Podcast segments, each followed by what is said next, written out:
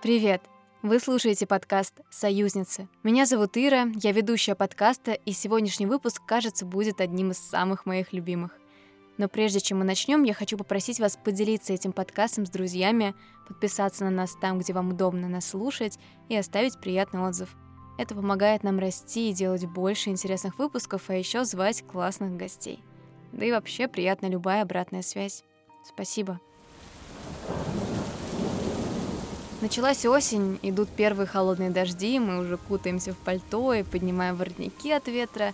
И в такой момент хочется больше уюта, тепла и каких-то хороших и добрых историй.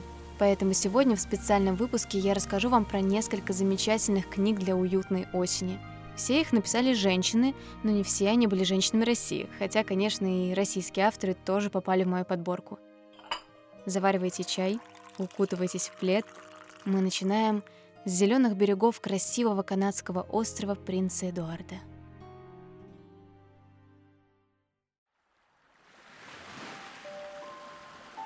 Люси Мот Монтгомери — канадская писательница, чье имя стало знаменитым на весь мир благодаря одной рыжеволосой девочке Энн или Анне и месту с романтичным названием «Зеленые крыши».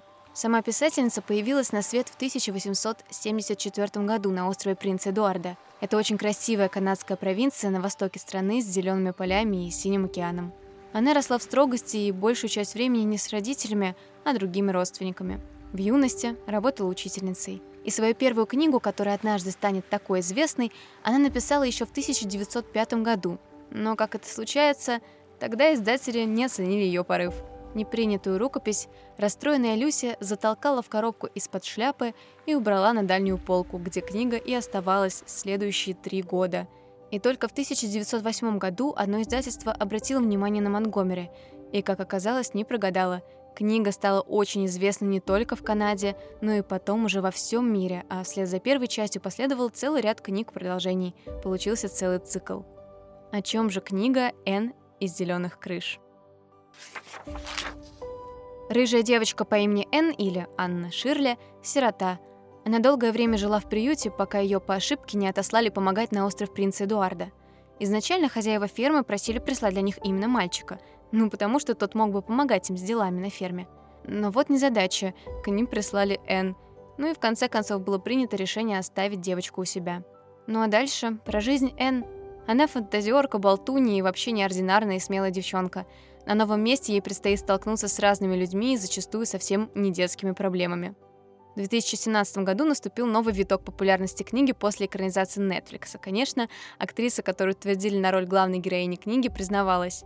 «Во мне очень много всего того, что есть в Энн, но в то же время я совершенно другая. У нас одинаковые мысли и чувства. Я бы уверенно сказала, что я книжный червь тоже. Но она научила меня многому за то долгое время, пока я была ей. И сейчас мне даже сложно разделить нас».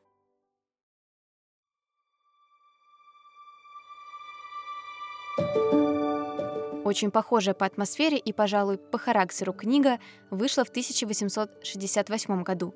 Ее автор, Луиза Мэй Олкот, выросла в довольно бедной семье. Ее учебой на дому занимался отец, который, правда, очень поощрял творческие начинания дочери.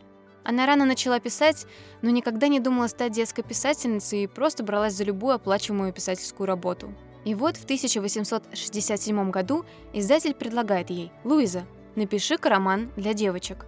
Вначале это предложение ее не особенно заинтересовало, но издатель решил схитрить и предложил контракт не самой Луизе, а ее отцу, который хоть и был интересным мыслителем своего времени, но уже тогда совсем не публиковался, а ему предложили «Дочь напишет роман, тогда опубликуем мы какую-нибудь вашу философскую работу». Теперь уже Луизе пришлось согласиться, и она отнеслась к работе всерьез. В мае она села за рукопись, и спустя 110 недель беспрерывной работы, чуть ли не день и ночь, она принесла издателю роман.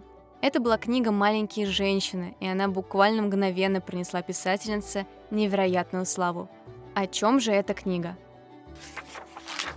Сюжет «Маленьких женщин» очень автобиографичен и основан на реальной истории семьи Олкот. Даже прототипами главных героинь стали сестры Луизы. Семейство Марч, четыре сестры и мать, живут в Массачусетсе. Старшая сестра Мэг мечтает выйти замуж и стать мамой. Смелая начинающая писательница Джо мечтает о карьере и независимости.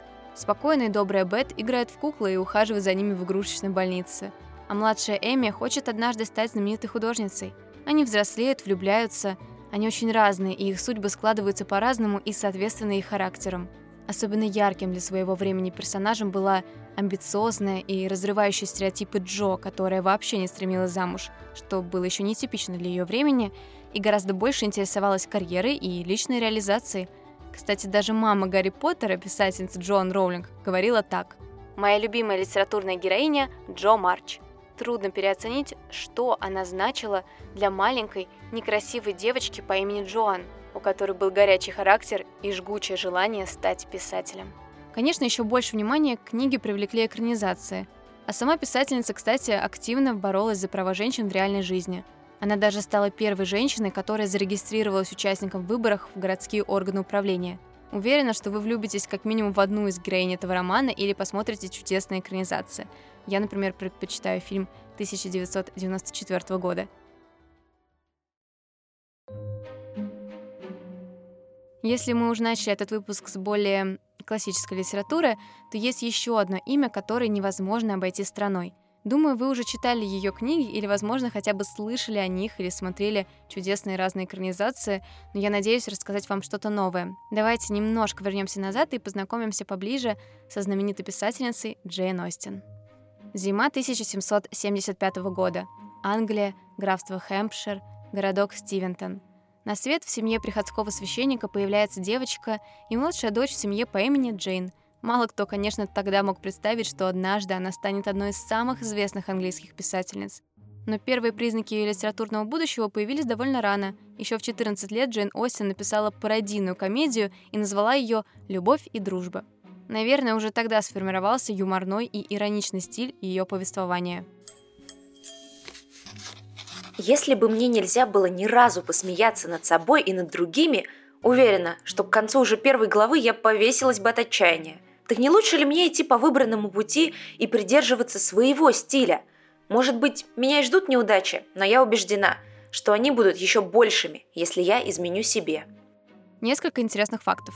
Отец поддерживал ее начинание и даже покупал для дочери письменные принадлежности – при жизни она публиковала произведения под псевдонимом, некая Леди Д.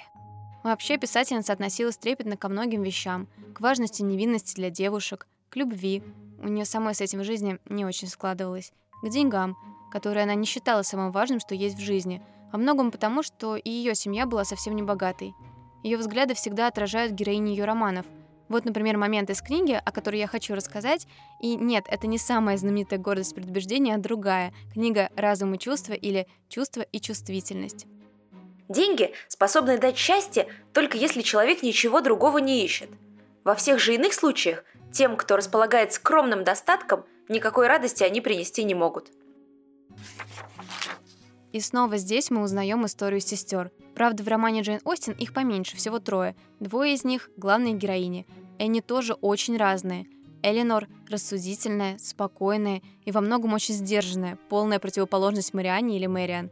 Она очень романтичная, склонная к внезапным порывам и зачастую не особенно обдуманным поступкам. После смерти отца они оказываются в довольно бедственном положении. Имение отходит к старшему брату, и они переезжают в более скромный дом — ну а дальше, разумеется, любовная драма. У обеих сестер. В силу их характера все происходит и воспринимается ими по-разному, но итог один — счастливый финал. Грустно и иронично. Хотя в книгах Джейн Остин любовные переживания чаще всего заканчиваются хорошим финалом и счастливым замужеством героинь, вопреки всем препятствиям, в реальности писательнице не удалось пережить собственное личное счастье. У нее был роман, который закончился разрывом — а потом она отчаялась и даже надела на себя чепчик, такой своеобразный символ того, что отныне она просто, как бы мы сейчас сказали, старая дева, то есть замуж уже не собирается точно. Хотя ее романы публиковались при ее жизни, более серьезное признание уже пришло к Джейн Остин после смерти. Современники не так хорошо поняли прелесть ее романов. Критики считали, что у нее мало воображения и подлинных чувств. Но в 20 веке все изменилось, и теперь книги Остин читают во всем мире. Чтобы не останавливаться на прошлом, давайте заглянем в настоящее. Хочу посоветовать вам несколько современных книг, с которыми можно, ну, очень уютно провести вечер. Давайте сначала завершим список зарубежных авторов, а потом поговорим о российских. Здесь уже главные героини не всегда женщины, но и мужчины. Но книги объединяет одно — с ними хорошо сидеть под теплым пледом с чашкой чая, кофе или чего угодно, греться у батареи или просто провести время хорошо. Счастливые финалы, трогательные истории — все это можно точно отнести к книгам шотландской писательницы Дженни Колган.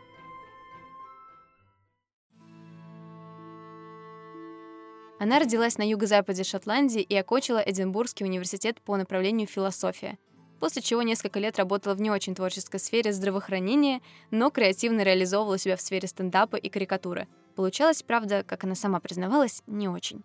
В 19 лет Дженни отправилась в Лондон, где встретила своего будущего мужа и морского инженера, с которым они потом переехали в Эдинбург с тремя детьми. А свою любимую профессию Дженни нашла уже в 27 лет — когда она написала и издала свой первый роман «Свадьба Аманды».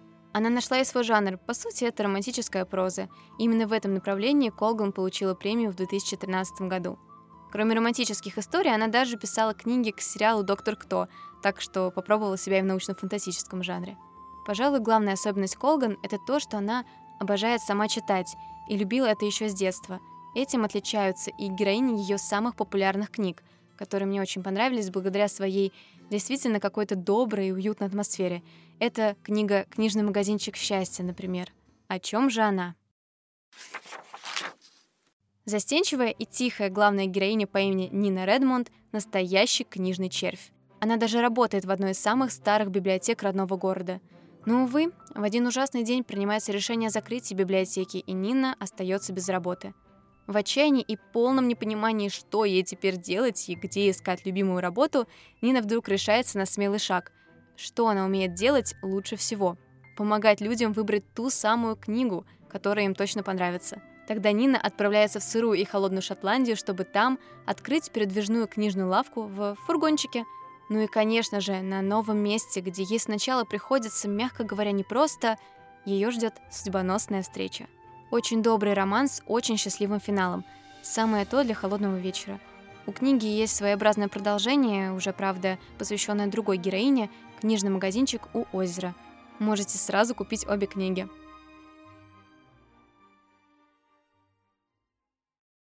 Ну-ка, а какие российские писательницы могут быстро поднять настроение? Знакомлю вас с первым автором, Ольга Савельева.